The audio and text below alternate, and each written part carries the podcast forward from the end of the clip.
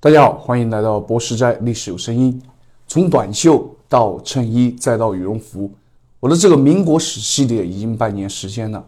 今天第二十期，没有什么想说的。也许永恒就在这些瞬间之中。感谢你们一直在，让生活慢下来，让历史慢下来，让你和我慢下来。民国史，我们继续，聆听历史的呼吸，感受岁月交错的旋律，重温过往的荣光与沧桑。让我们用耳朵倾听，心灵感知。欢迎来到博士斋，历史有声音，给你塑造一个有声有色的历史世界。上期我们说到武昌起义过程虽然曲折偶然，但是终究结果是好的，起义胜利了。但是接下来呢，还有很多棘手的事情等着革命党人来处理。这个第一件事啊，就是谁来统领湖北军。就在武昌光复的第二天上午啊，革命党人在咨议局集会讨论由谁来当都督。会议决定，只有德高望重、有全国影响力的人才能胜任。于是就有人推举湖北咨议局的议长汤化龙。汤化龙可是立宪派，可见当时革命派实在找不出一个有影响力的人。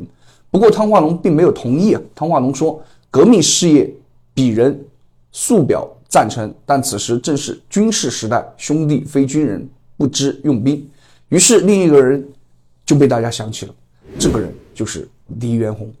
想必大家当年一定有疑惑：黎元洪既不是革命党，又不是立宪派，而且还是清军的人，为什么要选他呢？上一期我们说到，武昌起义其实不是同盟会策划的，是文学社和共进会策划的。此时的湖北，孙中山不在，黄兴不在，甚至连当初策划的主理人蒋义武也逃了。孙武更是还躺在城外的医院里接受治疗，刘公则陪同在身边。武昌起义的成功啊，结果肯定是必然的。但过程确实有点这个稀里糊涂。此时的整个武昌啊，革命党人没有领袖，守城的清兵也没有长官，一个字就是乱。起义军中最大的官吴兆麟只是一个连长，分量远远不够，镇不住场子啊。而汤化龙由于有自己的小九九，婉言谢绝了，能够推荐为都督的人剩的就不多了。黎元洪恰巧就是那个最合适的人。黎元洪当时是清军驻武汉第二十一混成协的协统，相当于旅长。这个官虽然也不大，但在当时的武昌城里已经算得上是巨头了。黎元洪此人的性格还算忠厚，不爱说话，也不多事，在军队中的口碑也不错。在他军队中的革命党啊，他也是睁一只眼闭一只眼，不反对也不支持。直到十月十日晚，武昌起义爆发，黎元黎元洪为了逃跑，才打死了两个起义士兵。这样一个有职位、有口碑，但没有脾气、没主意的大官，正适合推出来当领袖，基本上没有人反对。士兵找到了黎元洪时啊，黎元洪正躲在参谋甲里的床底下，他是被上了膛的枪从床底下逼出来的。士兵把黎元洪送到咨议局后，受到了众人的欢迎，但是当他得知自己要被推举为都督时啊，脸色就立刻被吓得苍白，大喊。我不能胜任，休要害我！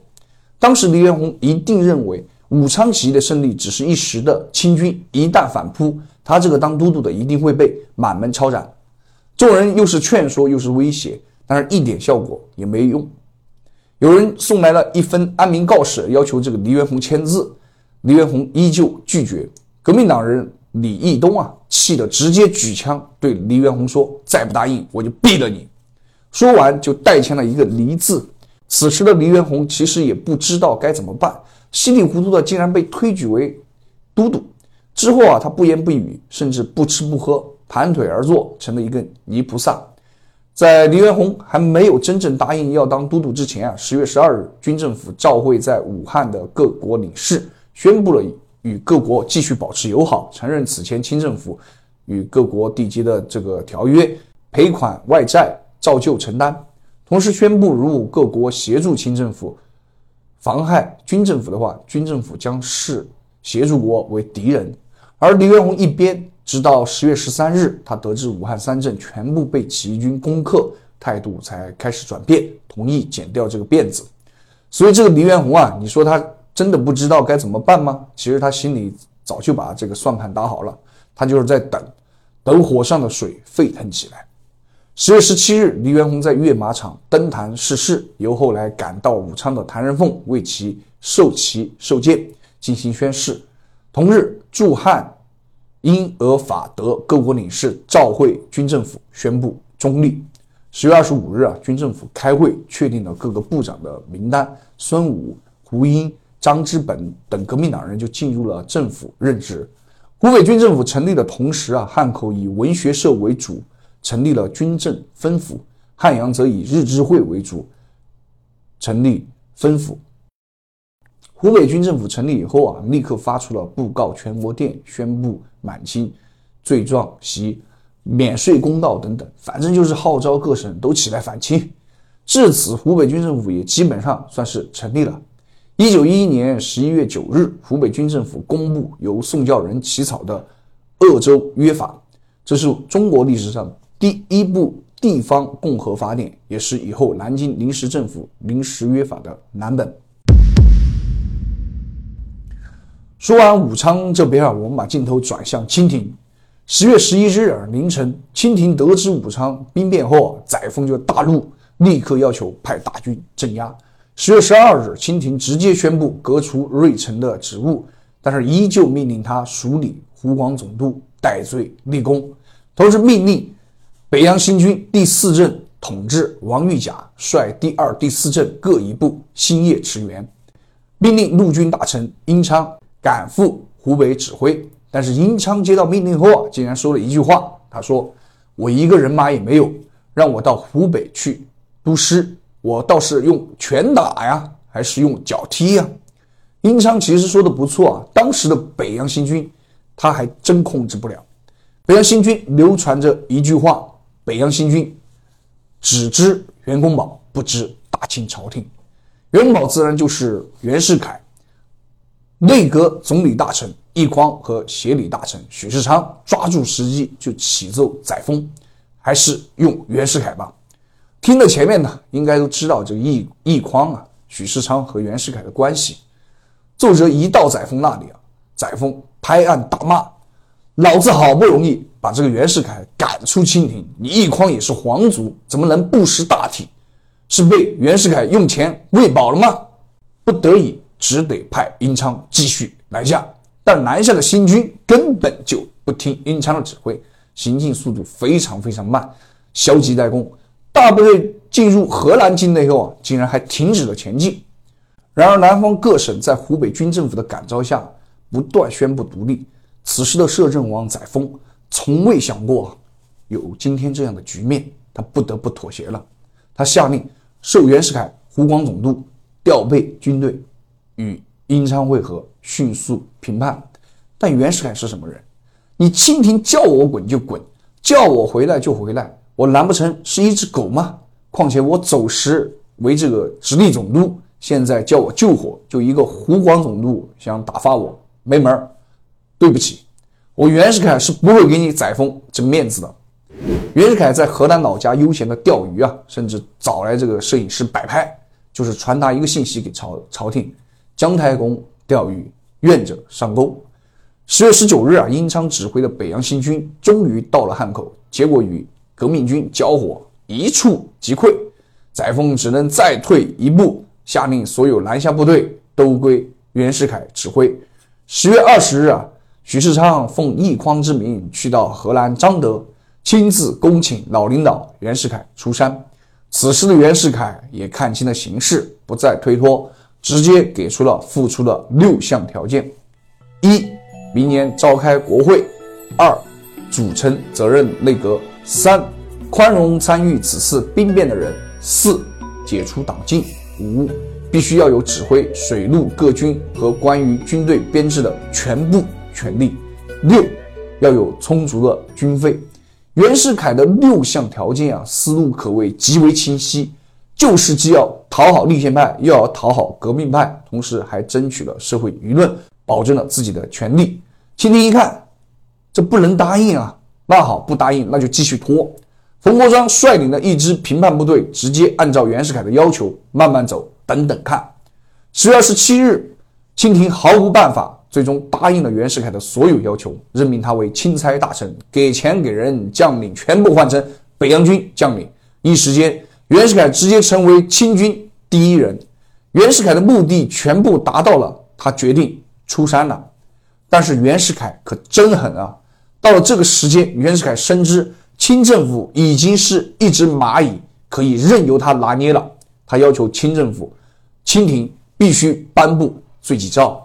十月三十日，清廷颁布皇帝罪己诏，承认自己的错误，表示接下来国家要怎么改就怎么改，同时还特赦了之前被通缉的孙中山。出山后的袁世凯啊，一方面亲自坐镇湖北督战，一方面迅速瓦解满清权力中枢。袁世凯先是进驻孝感，命令清军十月二十七日发动进攻。由于清军在人数、武器上都占优势，十一月一日汉口便失陷了。清军边进攻边纵火，市区五分之一的建筑都被烧毁了。在湖北打得火热的袁世凯没有忘了他的最终目的。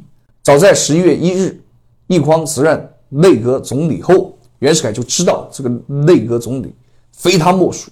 果然，十一月五日，清廷就任命袁世凯为内阁总理。而湖北新军这边呢，为了保卫汉阳，十一月三日，湖北军政府在阅马场设台拜将，任命后来赶来的黄兴为司令，李书成为参谋长。然而，革命党内部却对战事存在尖锐的分歧。孙武、吴兆麟等认为新兵多。炮队缺乏，主张坚守汉阳；黄兴则认为清兵主力现在集中在汉阳，汉口兵力薄弱，主张趁机反攻。十一月十六日晚，湖北革命军趁夜色渡过汉江，进攻汉口清军，但终因这个寡不敌众，失利。十一月十七日，冯国璋下令进攻汉阳，一直打到十一月二十七日，革命军全线崩溃，汉阳失陷，革命军伤亡三千三百余人。黄兴见状啊，想以死殉之，但被众人劝阻。但这个没有死的黄兴依旧有着激进的想法。当晚，湖北军政府召开紧急会议，黄兴建议直接放弃武昌，进攻南京。黎元洪表示赞成，但是多数革命党人都反对。张振武直接拔刀起立，大声说：“敢言放弃武昌者，斩！”会议最终决定啊，还是坚守武昌。但是当晚呢，黄兴便乘船东下了。十二月一日，湖北都督府中弹起火，黎元洪也出逃武昌了。但其实袁世凯此时并不想进攻武昌啊，因为他还有更重要的事情要做。早在十一月十三日，袁世凯就进京了。离开时，他对冯国璋说：“打下汉口就行了。”这次袁世凯入京啊，是去就职内阁总理的。十一月十六日啊，清廷宣布成立新的内阁，这一内阁和皇族内阁完全不同。十个成员里，汉族就占了九人，蒙古族占了一人，一个满族也没有。严修、沈家本、张俭等纷纷入阁，副大臣中还有杨度、梁启超等人，但是很多人都不肯就职啊。旋即，这个载沣就召见袁世凯各部大臣，宣布：现在内阁成立，应守定君主立宪宗旨，和衷共济，应办之事可与总理大臣商办。袁世凯表面答应啊，但他接下来的做法完全是不想在君主立宪的。不久后，他逼迫清廷罢免了军资府大臣载涛和玉郎。接着，他提出，如果要实现真正的立阁制啊，必须罢免摄政王载沣。隆裕太后见势啊，如果这样发展下去，袁世凯必将成为满清第一人，凌驾于在他之上。他召见奕匡，要奕匡去找这个外国人帮忙。